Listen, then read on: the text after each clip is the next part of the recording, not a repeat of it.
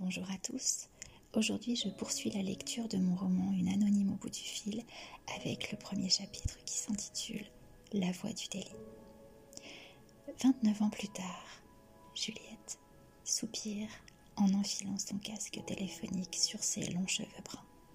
Encore en retard, comme d'hab. Sa chef lève un œil de ses écrans de flicage et sourit habitué. De toute façon, que dire?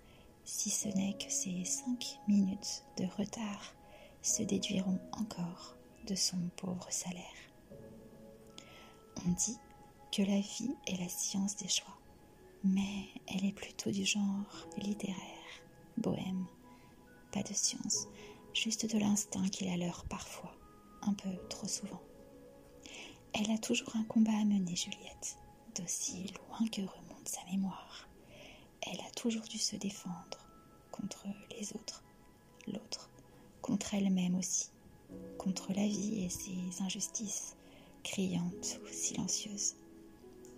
Alors, ce travail, aussi rébarbatif soit-il, lui permet de faire vivre sa petite fille et laisse à son cerveau le temps de planifier, de réfléchir et comprendre tous les événements qui l'ont mené ici, à cet instant. Miroir, miroir, dis-moi à quel moment ma vie a commencé à